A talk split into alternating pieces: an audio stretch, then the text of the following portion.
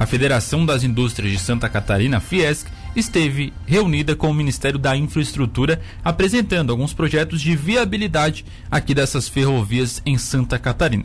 Está ao vivo para falar sobre o, é, sobre o assunto perdão, conosco o gerente de logística da Fiesc, Egídio Martoreno. Primeiramente, uma boa tarde, Egídio, e muito obrigado por atender a gente. Boa tarde, boa tarde a todos, boa tarde a você e aos ouvintes. Egídio, sobre essa reunião, esse encontro entre a Fiesc e o, e o Ministério da Infraestrutura, como ele funcionou e qual foi o objetivo, o grande objetivo dele? Nosso grande objetivo é pedir para que o Ministério considere rever a, a questão dos projetos das nossas ferrovias que na verdade o órgão que era responsável, o organismo que era responsável pelo, pelos projetos incidiu o contrato, apresentou o, proje a, o projeto, o projeto básico, né? E o assunto ficou em aberto. E a, e a Fiesc atende, a entende que a ferrovia é um assunto estratégico para o Estado, em, em termos de competitividade, e nós fomos pedir para que se resgatasse esse esses estudos, se atualizasse os estudos, considerando algumas premissas, né, que a Fiesc tem criticado muito, que esses eu faço referência aos projetos ferroviários Corredor Leste-Oeste, né, Chapecó Navegantes e a Litorânea, que é Araquari e Bituba. O que nós pedimos lá para o ministro, para o secretário do ministro, Marcelo Sampaio, é que ele nos apoiasse em sensibilizar o ministro para a viabilidade dessas ferrovias, mas que fosse feita uma atualização desses estudos. Mas a atualização no sentido de incorporar esses dois trechos, a litorânea e a leste-oeste, como um complexo só. Porque de forma errônea, e a Fiesc tem dito isso sempre, tem se manifestado sobre isso, esses projetos foram realizados pelo DENIT, a litorânea, e pela Valec, a leste-oeste. Uh, em 2001 foi feito um estudo sobre as ferrovias catarinenses pela ENFE, já indicou indicando que esses dois, que esse, essa combinação litorânea mais leste-oeste seria o mais adequado para Santa Catarina em termos de viabilidade. Então nós estamos pedindo, pedimos ao Ministério que primeiro atualizasse, mas não de forma independente, considerasse os dois como um sistema único, né, a litorânea somada ao leste-oeste e conectada com a malha nacional. Como também que nós pedimos, que é muito importante, isso tem sido um, um ponto que a FESC levantou, se incorporasse nos estudos dos fluxos de carga, tipo de carga, a carga industrializada. Nós temos o um entendimento que, uh, incorporando a carga industrializada, que não era feito nos estudos anteriores, nós podemos atingir uma maior viabilidade desses importantes corredores ferroviários. Colocamos alguns problemas sérios que Santa Catarina tem que enfrentar. Primeiro é o crescimento aí do eixo litorâneo, da BR-101, da comprometimento da sua, da, das, dos seus níveis de serviço, a expansão dos portos, a expansão das cidades no seu entorno, das indústrias, da atividade econômica, o comprometimento da 470, por exemplo, dentre outras, que, cujo ampliação de capacidade tem sido postergada há muito tempo. Então a necessidade de se ter a ferrovia para se manter a integridade futura da nossa logística. Uh, devo, devo reiterar e reforçar que nós estamos falando de projetos. O que nós queremos é termos um projeto que incorpore esse sistema de forma integrada e que incorpore a carga industrializada. É isso que a gente quer. E nós entendemos que desta forma nós vamos ter maior viabilidade aos eixos, podemos inclusive ter uma maior capacidade de mobilização para a concretização dos membros. Não é de curto prazo a ferrovia, os valores são altos da ferrovia, é bastante complexa a instalação, mas não podemos deixar o assunto morrer. Egídio, não, é, a gente nota muito nesses últimos anos, nesse novo governo, a privatização de estradas federais, ferrovias, enfim, privatizações. Não teria a possibilidade de privatizar esse projeto, é, essa construção e dar é, essa, esse é, um tempo para que essa empresa que construísse a obra usasse a ferrovia, pudesse utilizar a ferrovia? Não existe essa possibilidade? Ah, o governo, e nós sabemos, isso não é eh, assim, é uma realidade, o governo tem grandes dificuldades, isso é no âmbito estadual e federal, no âmbito do Brasil, Sim. em função da crise da pandemia, o governo não tem dinheiro, não tem recursos para realizar investimento em logística, uh, mire-se aí nos exemplos da BR-470, que está indo em pequenos passos, a 280, né, a, todas as nossas demandas aí, os cremas, a manutenção do 282. Então a gente não pode se iludir, a gente tem que ser realista e saber que uh, uh, tem que ter a participação privada. Eu não falo em privatização porque não é privatização, né? Tem muita gente que se associa à privatização.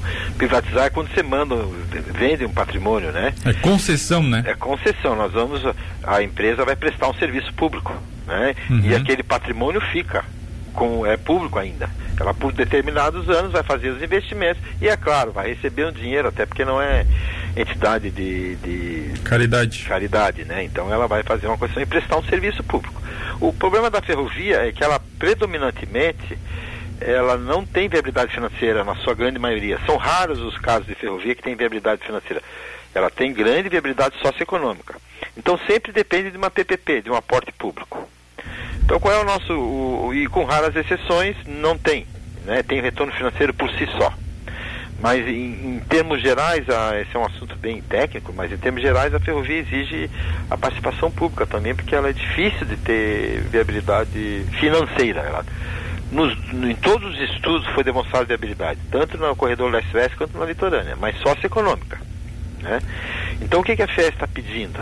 Vamos rever, reavaliar, refazer esses estudos, considerando um eixo só que daria maior viabilidade e considerando incorporar a carga de, de valor agregado, que é a carga industrial. Isso sim poderia trazer ou a viabilidade ou o menor aporte do governo, no caso de uma participação público-privada. Então o que a gente está querendo é viabilizar de uma certa forma as ferrovias. E entendemos que a condução e a gestão desses projetos até o momento foi feita de forma errônea. Egídio, é, claro, tem que atualizar os projetos, atualizar os estudos, mas se estima em quantos bilhões, eu imagino, para se tirar esses projetos do papel? Uh, essa atualização nós estimamos entre 3 e 5 milhões. A atualização. Né? Então não é um valor considerado. E essa atualização pode indicar assim um, um, um, realizar um projeto executivo mesmo, um projeto final, uh, pode justificar a realização do projeto final. Mas não se tem uma, não tem, não se tem uma estimativa, não, a gente precisa de 5 bilhões para concluir a obra, assim, para... Não. não. A obra, os custos, eh, vamos falarmos aí em torno de 12 bilhões, os custos são altíssimos, né? 12 bilhões. É, vamos poder aí estimar de 12 a 16 bilhões, né? Não se tem uma estimativa correta ainda, até porque os estudos são Sim. bastante antigos, né? Mas eu diria que entre 12 a 16 bilhões seria o custo desse investimento. E uma outra, né, gente? Claro, a gente está projetando lá na frente já, já quando Isso. esse estudo tiver realmente for refeito, é, o, o governo enfim, conceder ou fizer uma parceria público-privada, é claro, está projetando lá na frente. Mas realmente é uma situação a longo prazo, porque além desse aporte financeiro muito grande, a, o tempo de construção de uma ferrovia ele é demorado também, né? Por isso que nós não podemos deixar o assunto de lado. Então ninguém aqui está dizendo que tem viabilidade, que vai sair amanhã, e ninguém está falando em implantar a ferrovia.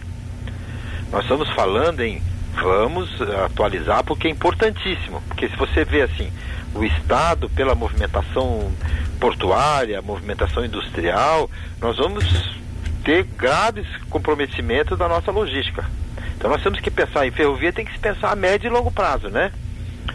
Então, desde já. E, e, eu acredito que se tivermos aí um projeto que aponte viabilidade, é muito mais fácil para prospectar potenciais investidores, né? Sim. Então, essa é a, é a grande. Vamos, vamos ser realistas, vamos ser. Vamos tratar do assunto de frente e tentar viabilizar nossas ferrovias. Ou por PPP ou por participação uh, pura, né? concessão pura. Nós acreditamos que incorporando a carga industrial e eh, fazendo um projeto integrado da litorânea junto com a Leste Oeste, nós temos grandes chances de ou ser viável financeiramente ou ter o menor, representar o menor aporte do governo no caso de uma PPP. O que pode chegar até a ser uma realidade um dia, mas nós, veja bem, a gente não quer vender ilusões, né? Sim, exatamente. Nós estamos falando de um projeto que tem que ser feito agora. Porque infraestrutura é assim, né? Você não pode esperar ah, o colapso chegar e depois tentar resolver, né? Até porque demora com a, a construir rodovias, ferrovias, enfim, é demorado também, né? É, eu tenho licenciamento ambiental, tem projeto, tem recurso, tem o, se for caso de concessão, tem que fazer todo o projeto da concessão, o plano de exploração, tem que ter as audiências públicas, tem que ter o projeto, o TCU tem que avaliar. Um então, processo, de bom, leilão né? mesmo? É.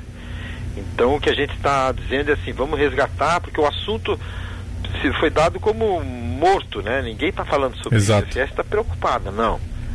O governo federal, vamos rever a forma de fazer esses projetos, vamos no, no que diz respeito a ser tratados os dois de forma separada, vamos incorporar a carga de valor agregado e nós temos a certeza que no mínimo vai representar um aporte menor no caso do PPP ou pode chegar até a ter a viabilidade financeira, o que pode de uma certa forma dar um dinamismo aí no processo, né?